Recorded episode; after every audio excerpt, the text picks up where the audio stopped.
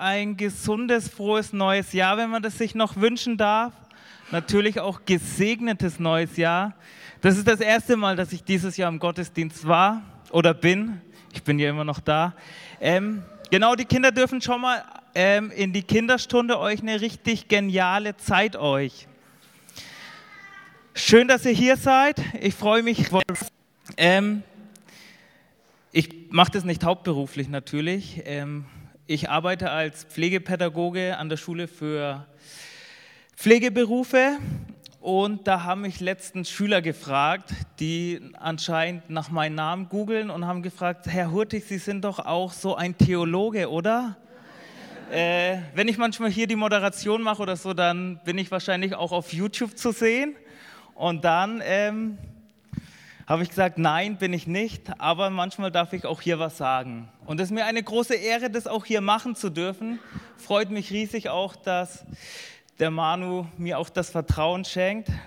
Dürft gespannt sein, ähm, was Gott heute zu uns sagen möchte.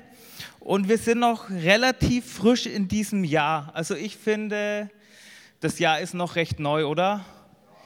Und wer von euch hat Jahresvorsätze gemacht? Also ich habe mich letztens ertappt, da wurde ich gefragt, ähm, was sind deine Jahresvorsätze? Habe ich gesagt, ich mache mir keine Vorsätze mehr, weil das bleiben meistens nur Vorsätze. Aber ich möchte heute dich ermutigen, vielleicht doch Vorsätze zu machen und deine Erwartung aber nicht in dich selber zu legen, sondern in Gott, der alles tun kann, was du für dein Leben brauchst und der alles hat, was du brauchst für dieses Jahr und darüber hinaus. Oder wo man sagt, okay, ich hake jetzt das letzte Jahr ab, ob das gut oder schlecht war. Ich weiß nicht, wie dein letztes Jahr, ob du durch Krisen, durch Stürme gegangen bist oder ob alles richtig hopp und top war. Aber oft machen wir dann ein Resümee am Jahresende und sagen, okay, neues Jahr, neues Kapitel. Und das ist auch mein Wunsch für dich, dass dieses Jahr du deine Erwartungen an Gott setzt und nicht an dich selber und dir vielleicht dann Vorsätze machst, die im Einklang sind, auch was Gott mit deinem Leben vorhat. Weil es heißt in der Bibel, wir sind geschaffen in Christus Jesus, zu guten Werken sind wir berufen, in denen wir wandeln sollen. Und es hört jetzt nicht 2022 auf, sondern auch 2023 hat Gott Werke für dich vorbereitet, wo du wandeln darfst. Ähm, und ich habe meiner Predigt ähm, den Titel gegeben, sei ein Trendsetter, glaube, der nicht auf die Umstände blickt. Also was ist ein Trendsetter? Also da gibt es jetzt nicht so eine klare Definition, aber ein Trendsetter heißt es, kommt aus dem Englischen und beschreibt eine Person, die als erstes einen besonderen Style etabliert, also aus der Mode. Aber auch kann ein Trendsetter sein, der oft auch als Vorreiter oder Weg sein, dass du ein Trendsetter wirst, ähm, der einen Glauben hat, der nicht auf die Umstände blickt, sondern auf unseren Herrn. Ähm, Trendsetter, vielleicht um das nochmal zu erklären, Kuchenbuffet, Geburtstag, dann ist das Kuchenbuffet eröffnet, keiner traut sich hin zum Kuchenbuffet. Dann geht der Erste hin, nimmt sich was und alle anderen folgen auch. Ist vielleicht so ein Beispiel dafür. Oder ich habe euch noch ein anderes Beispiel mitgebracht. Sagt euch äh, der Name Dick Fosbury was?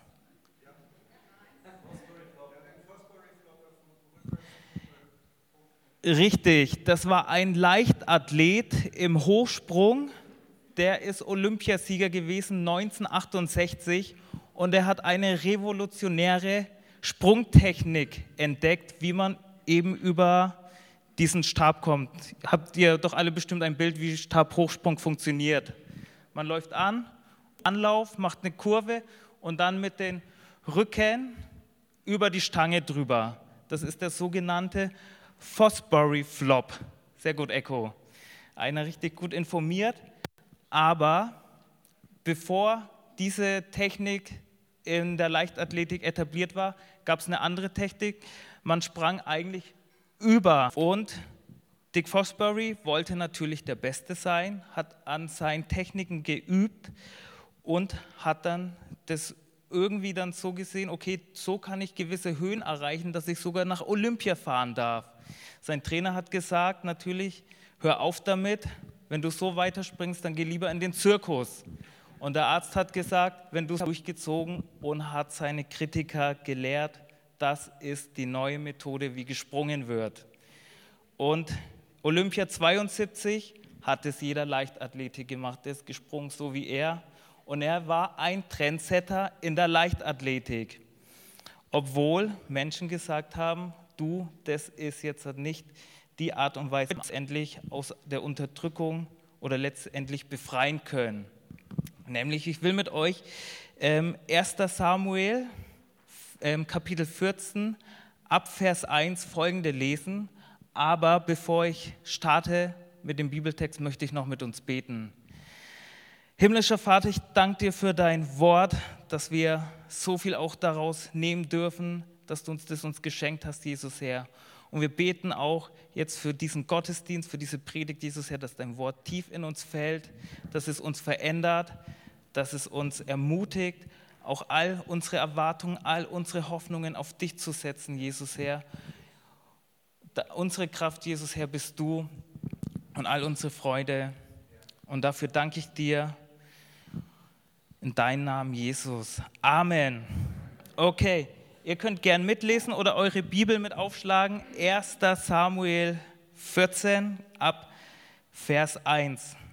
Da heißt es, eines Tages sagte Jonathan zu seinem jungen Waffenträger, komm, wir wollen zum Posten der Philister dort drüben gehen. Seinem Vater erzählte er nichts davon. Also die Israeliten waren im Krieg mit den Philistern und Jonathan, das war sozusagen der Sohn vom König, hat zu seinem Waffenträger gesagt, komm, lass uns rübergehen. Saul saß gerade unter dem großen Granatapfelbaum bei Mikron Ikabots Bruder Ahitub. Sein Großvater war Pinhas, sein Großvater Eli, der früher in Silo das, als Priester des Herrn gedient hatte. Ahia war in jener Zeit der Priester und trug das Priestergewand. Von Sauls Leuten hatte niemand bemerkt, dass Jonathan sich aus dem Lager geschlichen hatte. Um zu dem Posten des Philisters hinüberzugehen, wählte Jonathan einen schmalen Weg zwischen den zwei hohen Felszacken hindurch. Wie riesige Säulen ragten sie in die Höhe. Die eine im Norden auf der Seite von Michmas, man nannte sie Bosets, die andere im Süden gegenüber von Geba. Sie hieß Senne. Jonathan sagte nun zu seinen jungen Waffenträger, komm, wir wollen hinübergehen zum Wachposten dieser unbeschnittenen Heiden. Wer weiß, vielleicht hilft uns der Herr, denn für ihn spielt es keine Rolle, ob wir viele oder wenige sind. Tu, was du für richtig hältst, antwortete sein Waffenträger. Ich bin dabei, du kannst auf mich zählen. Pass auf, fuhr Jonathan fort. Wir nähern uns unseren Feinden bis sie uns sehen. Wenn sie uns dann zurufen, halt, keinen Schritt weiter, wir kommen zu euch herunter, dann lassen wir unseren Plan fallen und gehen nicht weiter. Wenn sie aber rufen, komm doch herauf zu uns, dann wollen wir, dann wollen wir hinaufsteigen, denn das soll für unsere Feinde schenken wird. So näherten, sie, näherten sich die beiden ohne Deckung dem feindlichen Posten, bis sie gesehen wurden. Sieh mal einer an, begannen die Philister zu spotten. Die Hebräer kommen aus den Löchern hervorgekrochen, in denen sie sich versteckt haben.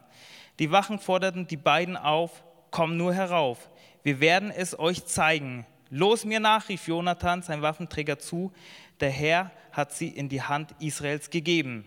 Rasch kletterten sie auf allen Vieren den steiligen Hang hinauf, Jonathan voraus, sein Diener hinterher. Kaum war Jonathan oben, schlug er die ersten Philister zu Boden und sein Waffenträger tötete die anderen.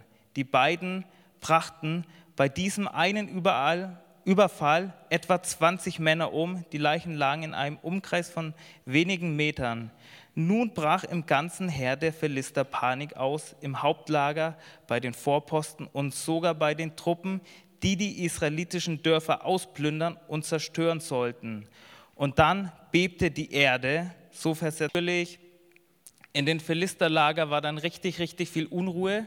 Der Saul, der gegenüber war von diesem Wachposten, hat es gesehen und hat dann gesagt, oh, schaut mal, da ist ähm, ziemlich was los, Chaos bei den Philistern. Und die sind dann auch dazu gekommen, die haben gesehen, da passiert was. Ähm, und dann sind die ihnen sozusagen Jonathan nachgefolgt. Und dann heißt es im Vers 23, der Kampf tobte bis über Bet-Aven hinaus. Und so befreite der Herr an diesem Tag die Israeliten aus ihrer auswegslosen Situation, aus Lage.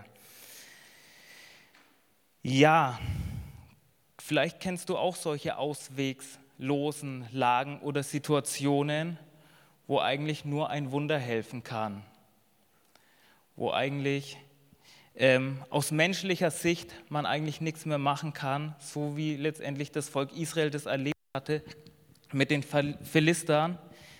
Ähm, zur Vorgeschichte noch. Das Volk Israel und die Philister, die waren schon ziemlich lang Jahren Vielleicht kennt einer die Geschichte, wo Josua mit dem Volk die Grenze überschritten hat und eigentlich das ganze Land einnehmen sollten. Das war das die Verheißung für das Volk Israel, wo ich glaube, die bis heute immer noch besteht. Und da hat Gott schon auch zu Josua im hohen Alter gesagt, ihr habt jetzt schon ein bisschen was eingenommen, aber auch die Städte der Philister, die soll, werdet ihr oder sollt ihr auch noch einnehmen. Ist nicht passiert, zu den Zeiten der Richtern nicht passiert. Und jetzt eben flammt eben immer wieder dieser Konflikt auf mit den Philistern. Gott hat in Voraussicht wahrscheinlich gesagt, nehmt diese Städte ein und vertreibt die Philister, damit nicht eben immer wieder dieser Konflikt kommt. Und auch, Philister haben natürlich auch das Volk Israel zum Götzendienst verführt.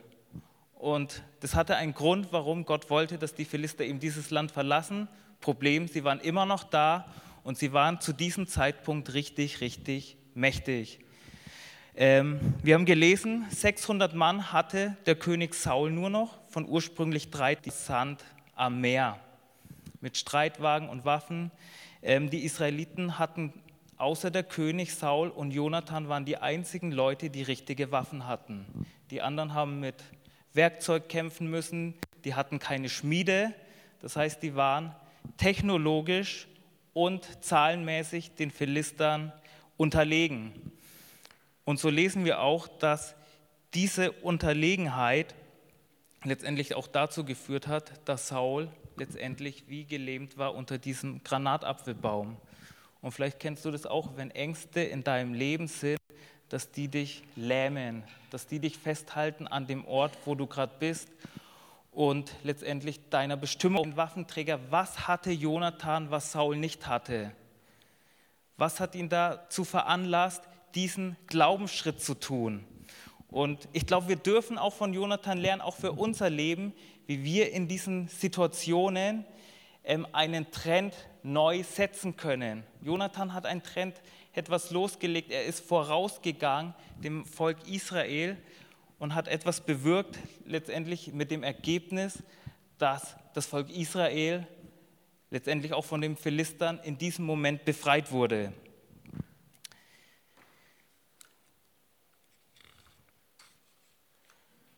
Und mein erster Punkt dazu ist ähm, die Befreiung von den Philistern. Und es hat Jonathan nicht kalt gelassen, dass sein Volk oder auch letztendlich er selbst von den Philistern unterdrückt wurden und er wusste und glaubte an den Verheißungen Gottes, die Gott letztendlich dem Volk Israel gegeben hat, nämlich diese Verheißung, die hat Gott eben schon lange, lange vorher gegeben und die hat er in sein Herz getragen. Und meine Frage an dich heute ist, was sind deine Anliegen? Was sind deine Ziele? Oft so, was sind deine Vorsätze für das Jahr 2023? Sind deine Anliegen, stimmen die auch Ziele, deine Wünsche auf mich oder auf dich selber zentriert? Also ganz ehrlich, wenn ich Revue passieren lasse oder in das neue Jahr äh, blicke, dann habe ich viele Wünsche. viele Dinge, die noch passieren sollen. Viele Dinge sind schon auch passiert. Ähm, aber oft sind diese Vorstellungen Dinge, die aus meinem Herzen kommen. Und Jonathan hatte, eine, hatte ein Anliegen, was auch auf Gottes Herzen war, nämlich das Volk zu befreien und ihnen das Land zu geben, was Gott ihnen geben möchte. Und, ähm, und Jonathan glaubte an diese Verheißungen. Und wie gesagt auch, so wie Gott eine Verheißung für das Volk Israel hat, hat Gott auch eine Verheißung für dich, die nicht nur jetzt immer jede, im Jahresneuanfang ist, sondern universell für dein ganzes Leben hat. Gott hat gesagt, er möchte dir den Heiligen Geist geben, er möchte dir ewiges Leben geben. Und wie gesagt, Gott hat dich berufen zu guten Werken, in denen wir wandeln sollen. All diese Dinge spricht Gott über dein Leben aus. Und diese Dinge ähm, wünsche ich dir auch für dieses Jahr. Und, und ich glaube auch, wenn wir Gottes Anliegen zu unseren Anliegen machen, Platz mal zu hinterfragen, ähm, Gott, wo möchtest du, wo ich sein soll? Ähm, diese Predigt, damals Andacht, habe ich schon auch mit meinen ähm, Ranger-Leitern gehalten. Ähm, bei uns beginnt das Ranger ja immer im September, so wie in der Schule auch. Und das ist auch wie ein neues Ausrichten darauf, ähm, zu fragen, Gott als Gemeinde stellen. Jesus, wo möchtest du, dass wir hingehen? Jesus, was sind deine Anliegen für diese Gemeinde? Jesus, was sind deine Anliegen für mein Leben? Und ich glaube auch dann, wenn wir seine Anliegen zu unseren Anliegen machen, dann verschwinden auch vielleicht manchmal so gewisse Dinge in unserem Leben wie Unzufriedenheit ähm, oder auch ähm, Dinge wie Unsicherheit auch oder auch Druck vom eigenen Leben. Als junger Mensch, also ich bin immer noch recht jung, glaube ich, ähm, aber nach der Schule macht man sich viele, viele Gedanken, okay, was fange ich mit meinem Leben an? Es gibt so viele Möglichkeiten, was ich machen kann, studieren, Ausbildung und so weiter. Und vielleicht kennen das einige junge Leute, da hat man einen gewaltigen Druck auf seinem Leben, irgendwas aus sich zu machen zu müssen. Und, und dann auch all diese Wünsche oder Versprechen, auch die die Welt uns gibt, irgendwie, dass man, ich muss doch was dafür tun. Aber ich, möchte, aber ich glaube, wenn wir Gottes Anliegen zu unseren Anliegen machen, dann nimmt Gott diesen Druck an uns selber weg und sagt, ich habe was viel, viel Besseres für dich. Und das ist etwas nicht, das du aus eigener Kraft tun kannst, sondern in meiner Kraft. Und du wirst Dinge sehen und erleben, die wirst du nicht erleben, wenn du nur deinen Anliegen hinterherläufst. Das ist vielleicht auch das, was Jesus damals zu verlieren, aber wer sein Leben und meinetwillen verliert, der wird es letztendlich auch bekommen. Das heißt, ein Stückweise auch Gottes Anliegen zu mein Anliegen zu machen, zu sagen, Gott nicht mein Wille geschieht, sondern dein Wille geschieht. Ich glaube, das, was du für mich hast, ist viel, viel besser als was ich glaube, was für mich das Beste ist. Das heißt, das Leben verlieren heißt nicht zu sterben, aber vielleicht deine Wünsche, deine Träume oder, oder vielleicht aus dem egoistischen Herzen raus, diese Wünsche vielleicht bringen wir vor Gott, damit Gott uns etwas viel, viel Besseres geben möchte. Und ich glaube, Jonathan war einer, der hat es begriffen. Der hat gesagt, okay, es kann gut sein, dass ich sterbe. Die Wahrscheinlichkeit ist wahrscheinlich größer, wenn er da hochgeht, zu zweit. Mindestens 20 Leute waren da oben, umgebracht zu werden, als da wieder lebend rauszukommen. Aber er hat eins verstanden, okay, Gott hat ein Anliegen für unser Volk. Gott hat eine Verheißung für unser Volk. Und wenn Gott möchte, dass ich da oben bin, dann werde ich da hochgehen. Und ich glaube, Jonathan hatte Angst.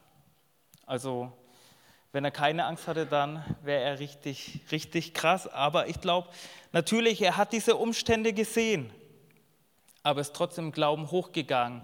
Und dann komme ich zum zweiten Punkt, was Jonathan hatte, nämlich werden wie Jonathan, um ein Trendsetter zu werden, ein Herz, das dem Herrn hingegeben ist.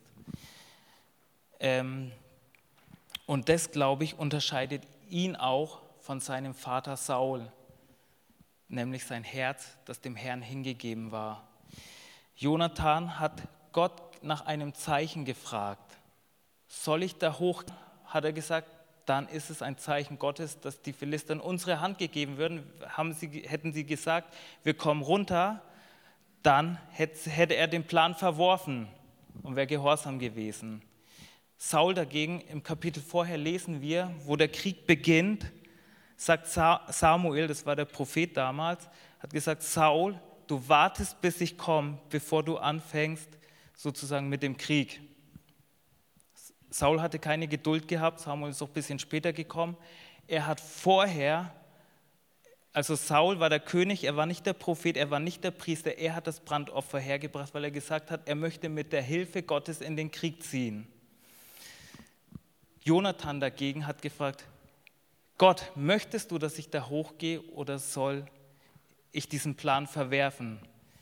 Und dieser Gedanke, den habe ich auch in meinem Herzen bewegt. Oft machen wir uns Pläne und sagen, Gott, ich habe dies oder jenes vor, segne mich, sei mit mir und hilf mir. So wie Saul, er hat gesagt, ich ziehe jetzt in den Krieg und ich nehme mir jetzt deinen Segen.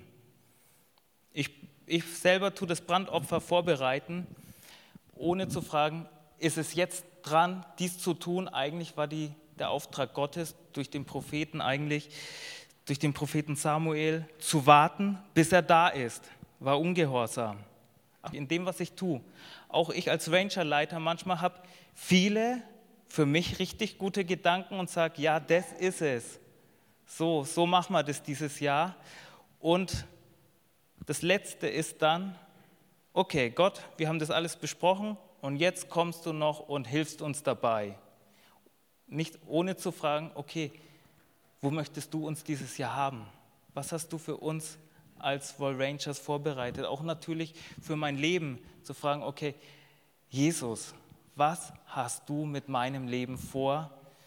Statt immer die eigenen Wege zu gehen, diese zu gehen und sagen, komm, hilf mir dabei und segne mich. Und es sind zwei ganz unterschiedliche Herzen voneinander unterscheiden, nämlich den Herrn zu suchen und zu fragen, wo ist mein Platz? Was möchtest du tun heute?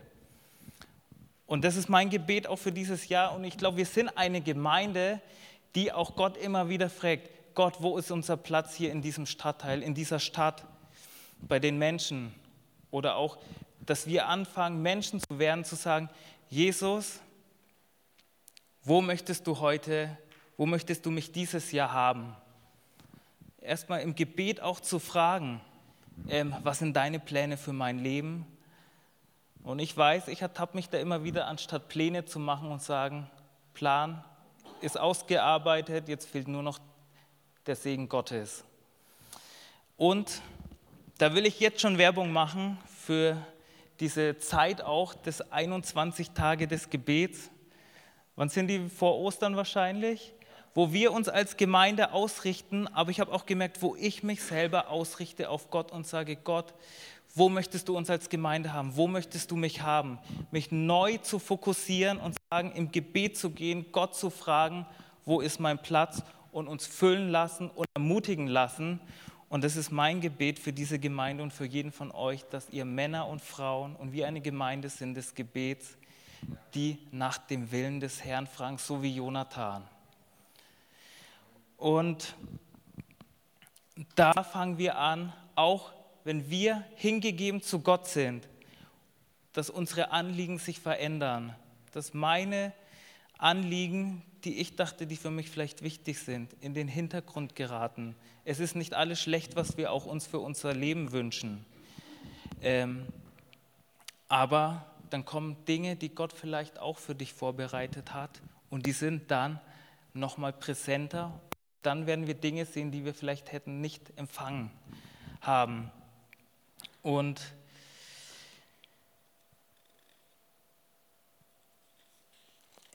ich würde euch gerne noch eine Geschichte erzählen von einem Mann, der hat so um die so 1910 gelebt oder da, da fängt ungefähr diese Geschichte an. Komischerweise, meine Frau hat eine Predigt gehört aus einer anderen Gemeinde aus Nürnberg, eine große Gemeinde. Und, er, der Prediger hat auch dieses, hat diesen Mann thematisiert, den ich auch euch heute vorstelle, nämlich von Evan Roberts. Hat jemand schon mal von dem gehört? Das war ein Erweckungsprediger in Wales und das war in Wales einer der größten Erweckungen überhaupt, die es weltweit gab. Vielleicht auch die größte Erweckung. Das war ein Mann. Und er hatte einen Pastor, er war kein Theologe, er war einfacher Bergmann. Damals, diese Leute waren nicht hochgebildet, ganz einfache Menschen. Aber er hatte ein Anliegen von Gott gehabt. Rette meine Stadt, rette dieses Land. Und er hat jeden Tag ein Gebet gesprochen. Und es hat angefangen bei ihm selber. Ja, es klingt jetzt ziemlich hart auch. Und er hat gebetet, Herr, zerstöre mich. Also er hat gesagt, meine Wünsche, meine Anliegen, die sollen jetzt in den Hintergrund kommen das, was du willst, das soll in mich hineinkommen.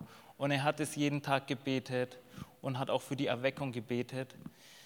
Monatelang nichts passiert, aber irgendwann natürlich hat er dann den Pastor gefragt, komm, ich möchte mal ähm, einen Gottesdienst halten. Durfte er nicht, aber er durfte dann so einen kleinen Rahmen das machen. Und dann in dieser kleinen Zelle, in dieser kleinen Gruppe ist diese Erweckung entstanden. Das sind Dinge passiert, die uns Gott öffnen, wo wir sagen, Gott, ich bringe all das in mein Leben zu dir, was noch im Dunkeln ist. All meine Sünde, all meine Unvergebenheit, all meine Bitterkeit, all meine Angst, all meine Sorgen, die in meinem Herzen sind, die eigentlich auch nicht raus sollen. Aber ich bringe das dir. Und die haben angefangen, voreinander die Sünden zu bekennen, ähm, füreinander zu beten. Und dann ist diese Erweckung, Erweckung erstanden. Eine Million Menschen in Wales haben sich bekehrt. Das ist damals fast die ganze Bevölkerung gewesen in Wales. Rüber nach Großbritannien, nach Amerika und ganz Europa ist das Evangelium verbreitet worden. Damals dachte man, okay, um 1910 waren eh doch alle gläubig. Aber man liest eigentlich, zu der Zeit waren die Kirchen leer. Aber nach dieser Erweckung waren die Kirchen voll, die Freudenhäuser leer und die Casinos haben alle dicht gemacht. Ja, und das ist mein Gebet und mein Wunsch, dass wir diese Erwartung an unseren Herrn haben, der das tun kann. Und ich glaube, auch wenn wir anfangen, Gottes Anliegen auf unserer Agenda hochzusetzen, dann werden wir diese Dinge auch erleben können, hier in der Gemeinde, in unserem Leben auch. Und das ist etwas nicht, das wir aus eigener Kraft tun können. Und, aber es fängt damit an, dass wir Gott hingegeben sind, dass wir ihn suchen. Jesus, der Sohn Gottes, war Mensch und Gott auch. Und wie viel mehr brauchen wir das eigentlich? Wo wir eigentlich noch selber mit uns kämpfen, Dinge in uns tragen und wo wir auch diesen Moment brauchen, uns ganz letztendlich auch verletzlich vor Gott zu machen. Und wenn Jesus ins Gebet gegangen ist, Gott hingegeben war, dann unser Herz. Und dann, wenn es, dann fällt es mir irgendwann leichter. Ähm, und dann der nächste Punkt ist Glaube, der nicht auf die Umstände schaut. Also das heißt nicht, dass wir die Umstände nicht sehen sollen. Jonathan hat die Umstände gesehen. Ein riesiges Heer, hoch aufgerüstet mit Techniken, die das Volk Israel nicht hatte, mit Waffen, die das Volk Israel nicht hatte. Die waren zu zweit gegen ein ganzes Heer. Aber Jonathan hat nicht nur auf die Umstände geschaut, sondern er hat auf seinen Gott geschaut, der alles tun kann ähm, und letztendlich die Philister auch in seine Hand geben kann. Und er hat gesagt, Gott kann mit viel oder wenig etwas bewirken. Und ich wünsche mir diesen Glauben auch für mein Leben, sagen zu können, Gott, du brauchst nicht viel, du brauchst nicht, die, du musst nicht ein, wir müssen nicht hier ein riesen Ding hier auffahren, um etwas zu tun, sondern Gott kann auch mit ganz kleinen Dingen große Dinge bewirken.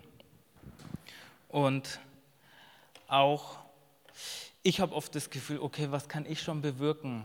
Wie kann ich in meinem Umfeld ein Licht sein? Wie kann ich Oder auch, wenn ich hier predige zum Beispiel, was habe ich euch eigentlich schon zu sagen? Ich habe keine Theologie studiert, da sind bestimmt viele Leute, die wissen viel, viel mehr auch. Warum wenige benutzen, um etwas Großes zu tun?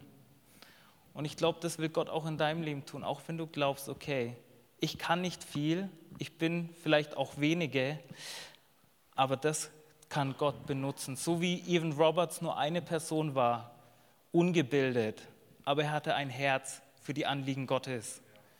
Und dann braucht es nicht viel von unserer Seite, weil dann, Gott, dann kommt nämlich Gott mit seinen Ressourcen, mit seiner Kraft und bewirkt das, was nur er tun kann. Und wir lesen dann auch bei Jonathan, er ist da hochgegangen, hat 20 Philister umgebracht mit seinem Waffenträger und dann hat die Erde, hat die Erde gebebt. Das kann Jonathan nicht machen, die Erde zum Beben lassen. Wenn Panik ist, da ist man dann manchmal auch richtig fremdgesteuert auch und die haben sich dann alle natürlich selber umgebracht und so hat sich das Volk ein bisschen dezimiert. Ähm, und das ist, was Gott letztendlich getan hat. Ein Mann mit seinem Waffenträger geht da hoch, um das in Gang zu setzen, was Gott eigentlich tun möchte. Und das glaube ich auch, möchte Gott in unserem Leben in diesem Jahr tun. Dinge, uns Dinge aufs Herz legen, und uns ermutigen, Schritte zu gehen, die wir vielleicht vorher noch nicht gegangen sind. Nicht damit wir was Großes tun können, sondern dass Gott das tun kann, was er tun möchte. Ähm, und ich glaube wirklich, zum Beispiel bei den Rangers, dass die Kinder Jesus kennenlernen, dass die Kinder bei Jesus bleiben, dass die Kinder ihre nächsten Schritte im Glauben gehen, dass sie sich taufen lassen, dass sie selber zu Leuten werden, die Menschen in Jüngerschaft führen, selber zu Menschen werden, die von Jesus groß machen. Und das wünsche ich auch natürlich für dein Leben in deinem Bereich, dass du diese Anliegen siehst und dass du diesen Mut hast, voranzugehen, auch wenn du Angst hast. Aber erinnere dich dann an Jonathan. Er hat das Unmögliche gemacht, weil er wusste, dass Gott das Unmögliche tun kann. Und er lässt dann die Erde beben übernatürliche Wirken Gottes, das können wir nicht herbeizaubern. Wir können auch nicht Gott sagen, okay, ich habe jetzt dies oder jenes getan, jetzt musst du das tun, sondern natürlich, es braucht dieses hingegebene Herz. Und wir können, nicht, wir können das nicht bewirken, dass ein Mensch Jesus kennenlernt, dass ein Mensch das Wirken Gottes sieht, dass ein Mensch geheilt wird. Aber Gott kann uns gebrauchen, indem wir mutig sind in all unseren Ängsten, in all unseren Zweifeln. Das ist mir ganz klar. Aber für mich ist Glaube nicht keine Angst zu haben, sondern die Schritte trotzdem zu gehen, trotz der Angst. Dann eine wichtige Person noch, die ein bisschen untergeht, ist der Waffenträger von Jonathan. Ähm, auch der Waffenträger muss ein Mann des Geistes und des Glaubens gewesen sein da hochzugehen, das ist doch lebensmüde. Du musst ja ähm, auch völlig durchgeknallt sein. Ähm, er wird zwar namentlich nicht ähm, genannt, aber was wir da sehen können, er hatte ein unerschütterlich, unerschütterliches Vertrauen zu Jonathan und wahrscheinlich auch zu seinem Gott. Ich denke nicht, dass er sterben wollte an diesem Tag, ähm, aber er hat auch gesagt dann, tu alles, was in deinem Herzen ist, geh nur hin, sieh, ich bin mit dir, wie dein Herz will. Geh nur hin, sieh, ich bin mit dir, wie dein Herz es will. Wenn du so einen Freund hast, dann hast du eigentlich den Jackpot gewonnen. Und ich glaube, jeder von uns braucht auch so einen Freund in unserem Leben, auch wenn die Lage ziemlich düster ist, ähm, auswegslos, dass es jemanden gibt, der immer an deiner Seite ist. Und deswegen haben wir Kleingruppen, deswegen haben wir Gemeinde, dass wir eben in Beziehung zueinander leben, uns gegenseitig ermutigen. Das, was Jonathan und sein Waffenträger hatten, das würde man heute Bromance nennen. Hat es schon mal jemand gehört? Also das ist nichts Verwerfliches oder so, sondern das sind einfach zwei gute Buddies, zwei gute Freunde, die durch dick und dünn gehen.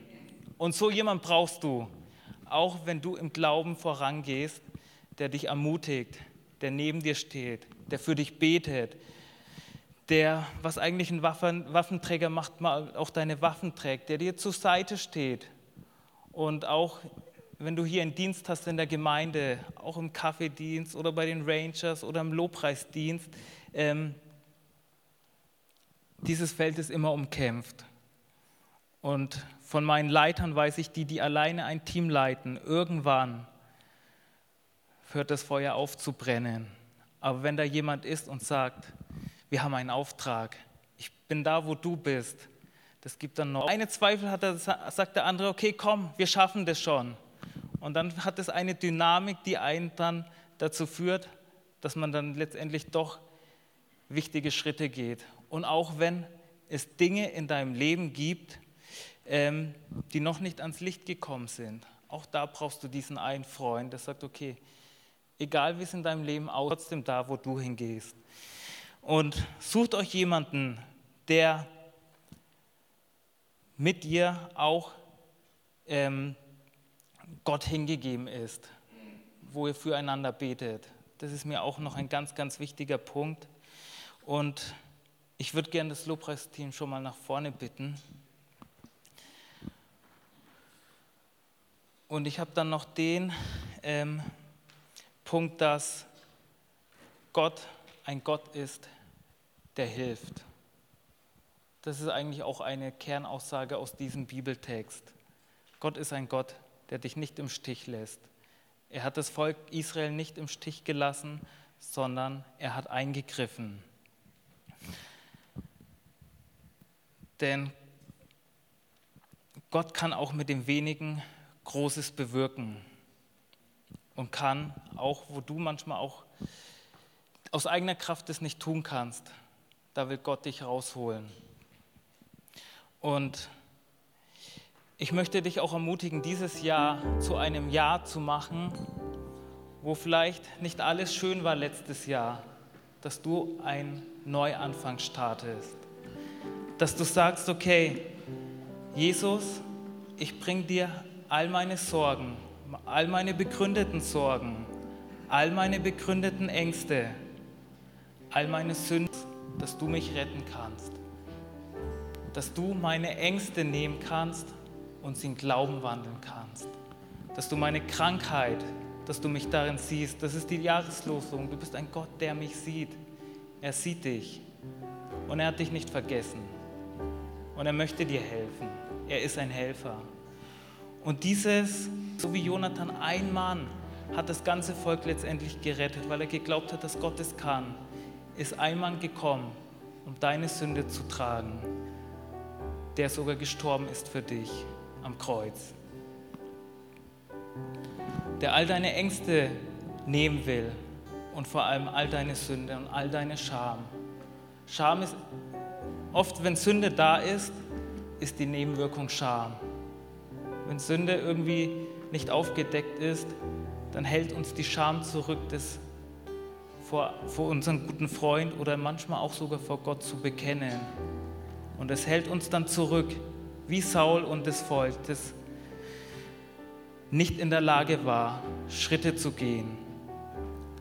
Und ich glaube, Gott nimmt uns nichts weg. Gott ähm, oder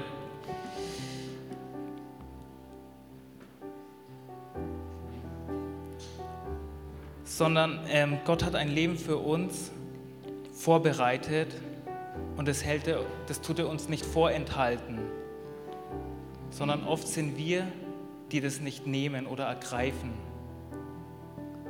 Vielleicht aus Scham, aus Angst, aus Sorgen, diese Dinge nicht vor Gott zu bringen. Aber ich möchte dich ermutigen, Gott ist den ganzen Weg zu dir gegangen und er möchte, ich möchte dir nachfolgen. Ich möchte dass dieses Jahr ein Jahr wird, das geprägt ist von Glauben und dass ich die Wege gehe, die du für mich vorbereitet hast. Und oft heißt es aber dann, etwas loszulassen, um dann dorthin zu gehen. Vielleicht Sünde, die dich zurückhalten wollen. Aber lass dieses Jahr, dieser, diesen, diesen Moment sein, wo du sagst, Gott, heute ist der Tag, ich möchte ein Trendsetter sein. Ich möchte etwas starten, angefangen in meinem Leben. Dass ich in meinem Leben einen Trend setze, hingegeben sein zu dir. Dass ich dich suche. Und wenn du das machst, werden dir andere folgen. Und das glaube ich. Und ich glaube, dass wir eine Gemeinde sind, die auch einen Trend setzen wird in diese Richtung dieses Jahr. Nicht aus eigener Kraft, sondern weil Gott es tun wird. Und ich möchte noch für uns beten. Einmal für Leute, die vielleicht wie das Volk Israel in dieser schweren Situation ist, keinen Ausweg sieht. Ich möchte dir Hoffnung machen. Gott ist ein Gott, der hilft. Und er braucht nicht viel, um dir zu helfen. Und du musst auch nicht viel tun, damit Gott etwas in deinem Leben tut. Und ich bete für einen Hunger nach etwas, was Gott in deinem Leben tun wird. Wie dieser Evan Roberts, der gebetet hat, Jesus schenk Erweckung in meiner Stadt. Und ich glaube, Gott sucht diese Menschen, die ihn suchen. Und warum sollte Gott dann nicht etwas tun, was auch in seinem Herzen ist, Menschen zu retten? Und wenn da Menschen sind, die ihn suchen und ihn flehen, komm, tu was. Ich will ich auch noch für die beten, die Jesus nicht kennen, die diesen Retter brauchen, diesen Helfer, der etwas in dein Leben tun möchte, der etwas in deinem Leben anfangen möchte, beginnen möchte, einen Neustart. Dieser eine Mann, der eigentlich den größten, die größte Wende aller Zeiten gemacht ist auf wie Jonathan, bildlich gesehen, auf allen Vieren zu dir hochgekrochen. Der Sohn Gottes hat sich erniedrigt für dich, um dich zu retten, um dich zu befreien. Und lass diesen Moment nicht vergehen, sondern mach eine feste Entscheidung. Ich werde heute noch da sein, auch der Manuel, auch der Benedikt, wenn du sagst, ja, ich möchte, ich brauche auch diese Befreiung. Und das kann Jesus. Himmlischer Vater, ich danke dir für dein Wort, auch für die Dinge, die wir lernen durften, auch am Leben von Jonathan.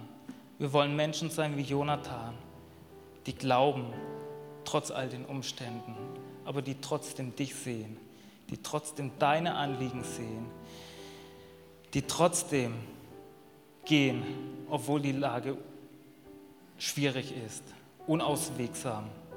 Aber Jesus, wir wollen Menschen sein, die glauben und Schritte tun. Wir beten auch, dass du uns einen Hunger schenkst nach Erweckung für Dinge, die du tun möchtest dass wir mutig sind, dass wir keine Angst haben, dass wir das ergreifen, was du uns bereits schon gegeben hast, dass wir Dinge loslassen können. Und ich bete für jeden Einzelnen, der in seinem Herzen dich heute gespürt hat und dich vielleicht noch nicht kennt, Jesus Herr. Wenn du an seine Gemeinschaft hast und du uns frei machst von Dingen, von Sünde, von Ängsten, von Sorgen, von Nöten, von dem Getrenntsein von dir, Gott dass du das nimmst alles und du uns ein neues Leben schenkst. Und dafür danke ich dir, Jesus, dass du ein guter Gott bist, dass auf deinem Herzen, dass auf deinem Herzen wir Menschen sind und wir dir nicht egal sind. Amen.